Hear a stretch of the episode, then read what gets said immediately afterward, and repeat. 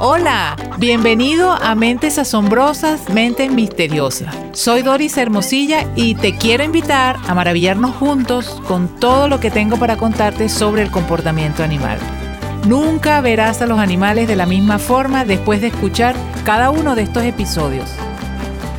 Sin más demora, comencemos.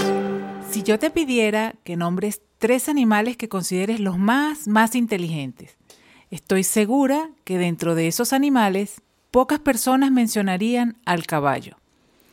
Y eso que se consigue adiestrarlo para que responda a las órdenes con alguien montado sobre él, ¿cierto? Pensemos lo distinto que es obedecer un comando con alguien encima. No hacemos esto con nuestros perros y gatos, lógicamente. Sin embargo, muchas veces se les considera más inteligentes por todo lo que pueden aprender. Bueno, y si te pregunto, ¿cómo crees que se comunica el caballo con los humanos? Probablemente venga a ti la imagen del jinete sobre el caballo y esté obedeciendo a cada comando aprendido. La respuesta es de sumisión. Sin embargo, los caballos no son criaturas pasivas que existen para obedecer comandos. Quédate escuchando y déjame que te cuente de la mente y comportamiento de este maravilloso animal. Como ya te he comentado en otras oportunidades, no debemos hacer comparaciones entre la inteligencia de los animales, ya que cada animal es lo suficientemente inteligente para desarrollarse y vivir en el entorno que le toca. No podemos comparar a un perro con un caballo, por poner un ejemplo, con dos animales domésticos, porque para empezar el perro es depredador y el caballo es una presa. Una diferencia sustancial que condicionará el comportamiento de cada uno. Solo esta diferencia hace que perciban el mundo de forma diferente. En comparación con investigaciones de inteligencia en otros animales, se ha realizado poco trabajo sobre la inteligencia avanzada en los caballos, y queda aún mucho por descubrir. Las personas que poseen caballos sienten que existe un lazo muy fuerte que les conecta con el animal.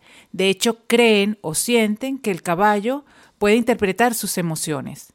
Y hay estudios que demuestran que esta conexión es bastante real.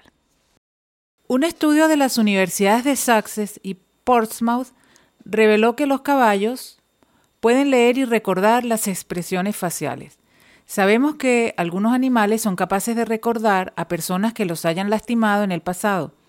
De hecho, en el caso de los caballos, se demostró que después de seis a ocho meses de separación de estos y sus amables entrenadores, la reunión entre ambos era con un fuerte reconocimiento por parte de los caballos.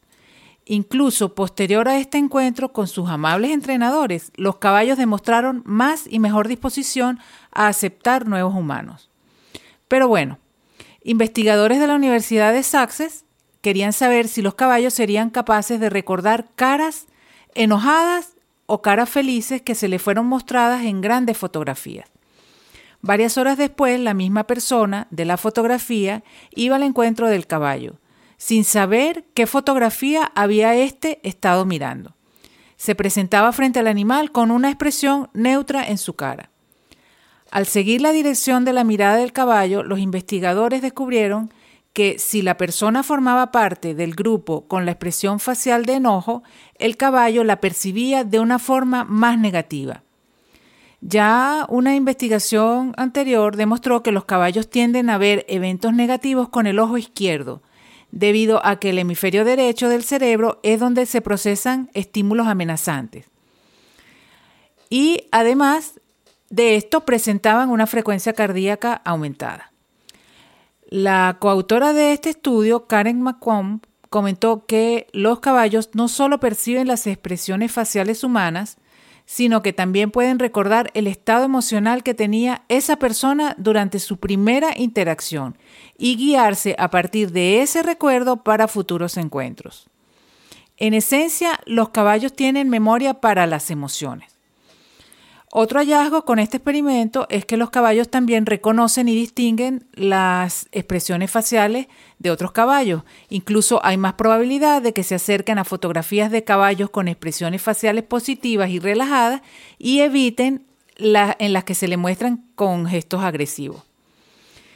En otro experimento, los investigadores trabajaron con 30 caballos para ver si era más probable que se acercaran a una persona que mostraba una postura corporal dominante, que involucra a una persona de pie, con los brazos y las piernas separados, el pecho inflado, y una persona con una postura sumisa, encorvada, manteniendo los brazos y piernas pegados al cuerpo, las rodillas un poco flexionadas.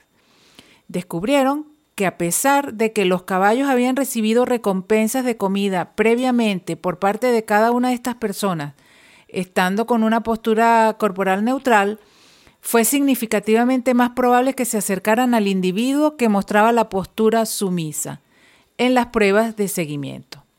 Investigadores de la Universidad de Kobe en Japón diseñaron un experimento donde se demostró que los caballos, llegado el caso, pueden pedir ayuda a los humanos a través de señales visuales, mirando al humano o señales táctiles mediante un empujón.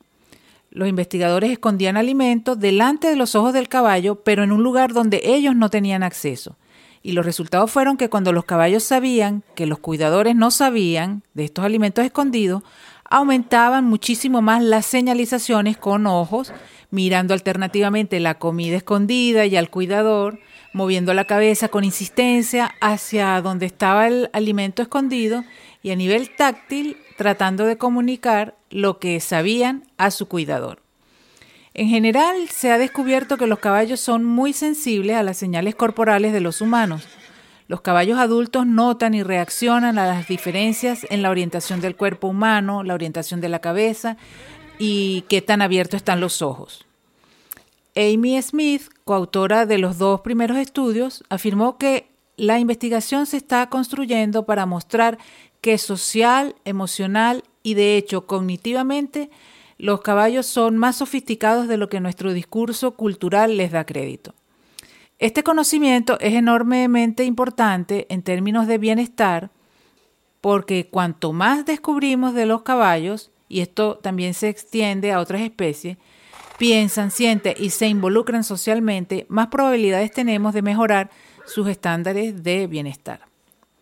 Para concluir este episodio te contaré la historia real de un caballo que fue muy conocido pero no por ganar carreras de caballos o por ser premiado en concursos de equitación. Se trata de un caballo que vivió y fue famoso a principios del siglo pasado en Alemania. El dueño de este caballo se llamaba Wilhelm von Osten y su caballo Hans. Wilhelm von Osten, quien era matemático, y Hans se hicieron muy populares se congregaban decenas de personas alrededor de ellos para mirar con sus propios ojos lo que se decía de este caballo. Su dueño le había enseñado a resolver operaciones matemáticas básicas. Podía decir la hora, identificaba fechas en el calendario, hacer operaciones con fracciones, en fin, era un auténtico crack. Hans daba las respuestas a cada pregunta golpeando el suelo con el casco de una de sus patas. Aunque una gran mayoría de personas quedaban asombrados ante tal espectáculo, había los escépticos que pensaban que tan solo era un animal amaestrado por su dueño para responder las mismas preguntas siempre. Fue adquiriendo gran fama este caballo, sobre todo porque el dueño no pedía dinero por el espectáculo, razón por la que la idea de un fraude a cambio de nada no tenía mucho sentido. La Sociedad Científica de Alemania estaba en verdad asombrada y bastante interesados estaban en el caso, razón por la que se creó una comisión de expertos de la época para comprobar realmente la inteligencia matemática de Hans. Se formó un equipo de personas entre las cuales se encontraba un psicólogo, un veterinario, el director del Zoo de Berlín, un director de circo, unos maestros de colegio, con la finalidad de estudiar muy bien el caso de Hans y dilucidar si era un caballo con una inteligencia extraordinaria o si se trataba de un fraude. En una primera etapa de las pruebas a que fue sometido el caballo frente a su dueño, este comité de expertos reconoció que no había fraude y que efectivamente Hans parecía poseer una maravillosa habilidad matemática. Sin embargo, entre los mismos expertos todavía había escepticismo por lo que fue encargado a un estudiante de psicología, Oscar Funks, seguir investigando por su cuenta. Siguió este personaje sometiendo al caballo a distintos tipos de prueba una y otra vez y pudo comprobar que cuando Hans estaba frente a una persona que le hacía las preguntas matemáticas, pero esta persona no sabía las respuestas, Hans siempre fallaba. Y lo hacía también cuando su dueño no estaba frente a él haciéndole las preguntas, cuando no podía verlo. Esta investigación demostró que el caballo en realidad no realizaba estos cálculos mentales, pero sí podía percibir las sutiles reacciones y señales corporales involuntarias que le indicaban al caballo cuando estaba cerca del resultado que se esperaba él debía comunicar, dejando de patear el suelo. Ciertos músculos tensos o relajados en el rostro, cambios en la respiración, postura corporal del entrenador eran captadas por el animal. Para muchos de los que miraban, tal vez fue una decepción saber que después de todo Hans no era especialmente inteligente con los números. Sin embargo, lo que describió el psicólogo Fons revelaba algo mucho más importante, y es la capacidad que tienen los caballos de percibir las emociones humanas.